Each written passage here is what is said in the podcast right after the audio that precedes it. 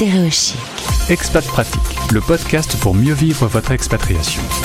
En partenariat avec Expat Pro. Vous aimez l'international, vous allez être gâté avec mon invité dans le cadre du partenariat avec Expat Pro. Voici Expat Pratique. J'accueille maître Sarah Jane Taster. Bonjour maître. Bonjour Gauthier. Tu m'as autorisé à ce que je te tutoie. Tu me disais d'ailleurs que le concept de dire maître ou docteur comme euh, la règle étant établie en France, ça n'existe pas tellement euh, à l'international. En tout cas, pas dans les pays où, où j'exerce, non. Alors justement, parlons-en des pays où tu exerces. Euh, tu es originaire de Paris. Euh, ton papa est, est français et vietnamien en même temps ta maman est écossaise et irlandaise en même temps. Donc toi, tu nais, t'es directement euh, une citoyenne du monde. Ah oui, il n'y avait aucun doute là-dessus. Et c'est pas tout, puisque quand tu vas rencontrer ton mari, tu vas le rencontrer en Angleterre. Ce mari, ce futur mari est français. Tu, tu voilà, c'est toi ton truc, c'est les choses compliquées. Compliqué, toujours. Évidemment, puisque je t'appelle maître, c'est assez logique. Tu fais des études de droit, donc à Nanterre, et euh, tu prêtes serment d'ailleurs euh, à Paris. Euh, tu pensais que ton cursus se ferait en France ou tu sentais que l'expatriation n'était pas loin? Je sentais que l'expatriation était là, ça, elle a toujours été là, sous-jacente. Ton mari qui est consultant rentre un jour avec une proposition de boulot au Japon. C'était il y a 10 ans. Direction Tokyo sans hésiter? Sans hésitation, alors que je connaissais pas du tout. Euh, je me suis dit, allez, partons pour l'aventure. On avait un enfant de deux ans. C'était le lendemain de Fukushima. Et on s'est dit, on y va quand même. Ah, le lendemain de Fukushima. En fait, j'ai donné ma démission et le lendemain, il y a eu Fukushima. C'est pas vrai. J'ai pris ma- J'ai j'ai repris ma dème et on a attendu euh, quatre mois et on est parti au mois de septembre. Alors pour le coup, euh, sur l'antenne de Stéréo Chic, on interview des Français qui sont quatre coins du monde. Le Japon a quand même cette particularité d'être dans une culture diamétralement opposée à celle de la France. On pense pas pareil, on travaille pas pareil, on mange pas pareil. Euh, comment ça s'est passé les premières semaines à Tokyo?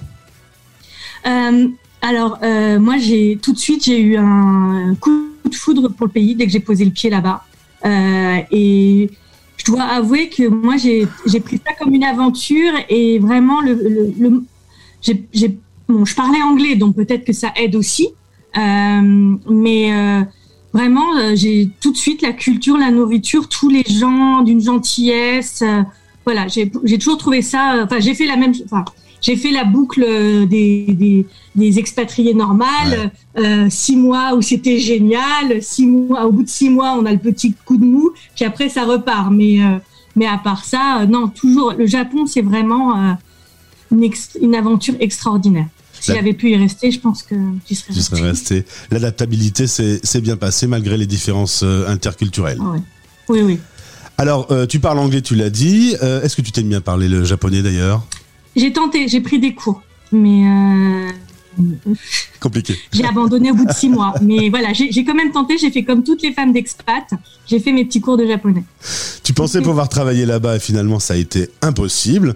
Donc tu vas être maman une seconde fois et tu vas profiter un peu de ta vie euh, au Japon. Voilà.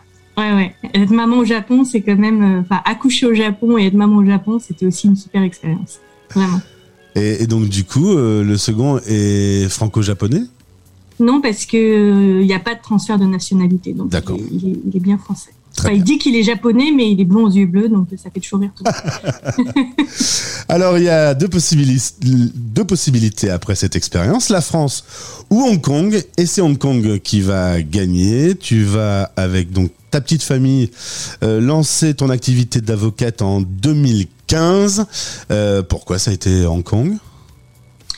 Euh, parce qu'on cherchait un pays où on pouvait tous les deux travailler, où on parlait anglais.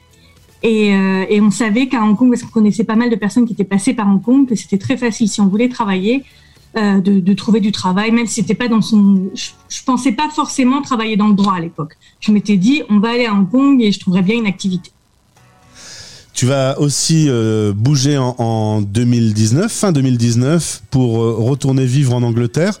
C'est ton mari qui a été happé par ses origines? Non, c'est mes origines en fait. C'est tes origines, pardon. Oui. oui, en ah, fait. C'était en Angleterre, mais il était français. Je voilà, il était français. euh, non, oui, oui, c'est ça. En fait, on avait. Enfin, moi, j'avais fait le tour hein, euh, à Hong Kong. On a fait, fait un peu le tour, et c'était à l'époque, je sais pas si vous vous souvenez, mais il y avait euh, beaucoup de manifestations à Hong Kong. On a eu en 2019 beaucoup de... et on voilà, on s'est dit que c'était le moment de partir. Et donc, on est parti à l'aventure. Encore une fois, mon mari a démissionné, et puis moi, j'ai continué à travailler à Hong Kong et je travaille toujours avec mon cabinet à Hong Kong. Et on a décidé de s'installer en Angleterre en 2019, juste avant.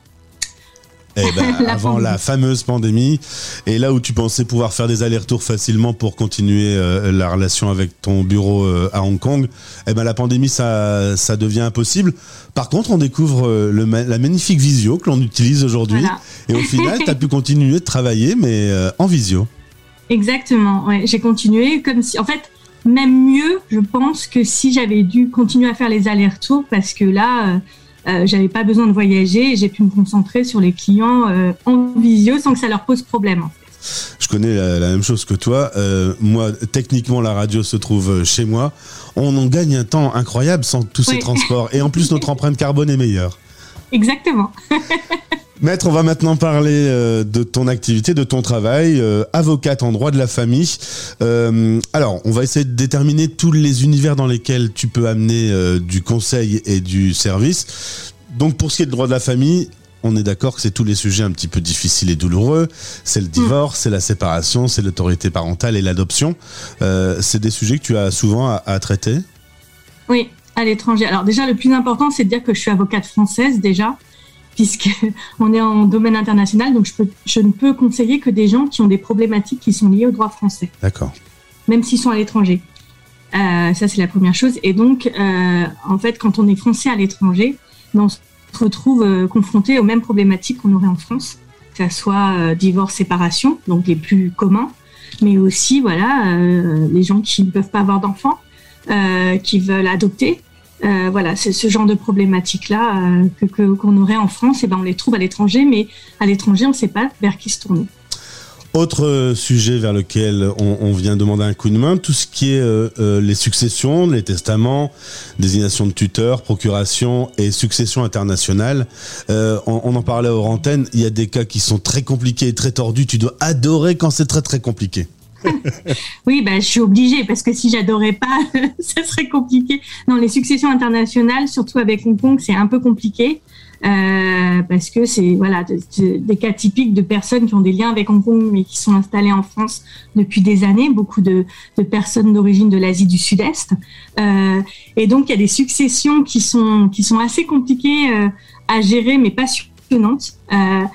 et puis après tu as des cas très plus plus classiques de personnes qui ont été en expatriation à Hong Kong et qui vont rentrer, mais qui ont gardé des biens à Hong Kong, qui décèdent, et puis leurs enfants se rendent compte qu'il y a un patrimoine hmm. euh, à Hong Kong et qu'il faut s'en occuper.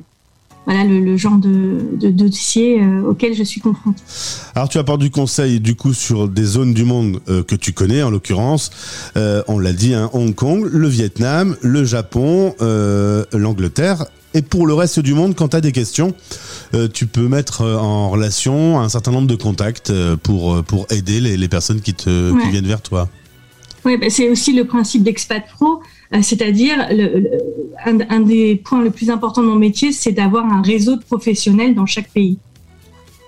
Et donc, sur lequel je peux renvoyer les, les gens très facilement. Tu essaies d'avoir une réponse à tous les problèmes. voilà. Euh, est-ce que cette pandémie a, changé beaucoup de choses, dans, notamment dans le monde des expatriés aujourd'hui? Est-ce que tu sens que les dossiers sont pas tout à fait les mêmes qu'avant la pandémie?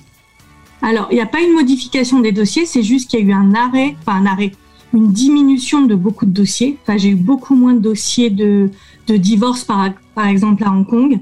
Enfin, beaucoup moins de dossiers de, toute façon, comme si les gens étaient bloqués à Hong Kong, donc je pense qu'ils n'avaient pas euh, au début, il y a eu beaucoup de demandes, de, c'est relatif justement quand les gens, il y a eu tous ces problèmes de Covid et de, parents qui étaient séparés de leurs enfants. J'ai eu beaucoup, beaucoup de demandes de, mise en place de, documents pour être sûr que, de ne pas être séparés de ses enfants, euh, ce qui était un peu compliqué à gérer.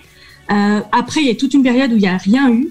En Angleterre, par contre, j'ai eu une, euh, augmentation de dossiers de violence conjugale, ah. parce que c'est ce qui s'est révélé pendant, le, pendant la, pandémie. Euh, et puis là, depuis quelques semaines, on retrouve euh, le même genre d'activité qu'avant. Les divorces, les séparations, mais plus enfin, les, les, les dossiers qu'on avait avant. Voilà, les divorces sont de retour, c'est signe qu'on revient à la normale. voilà, c'est ça, c'est ça.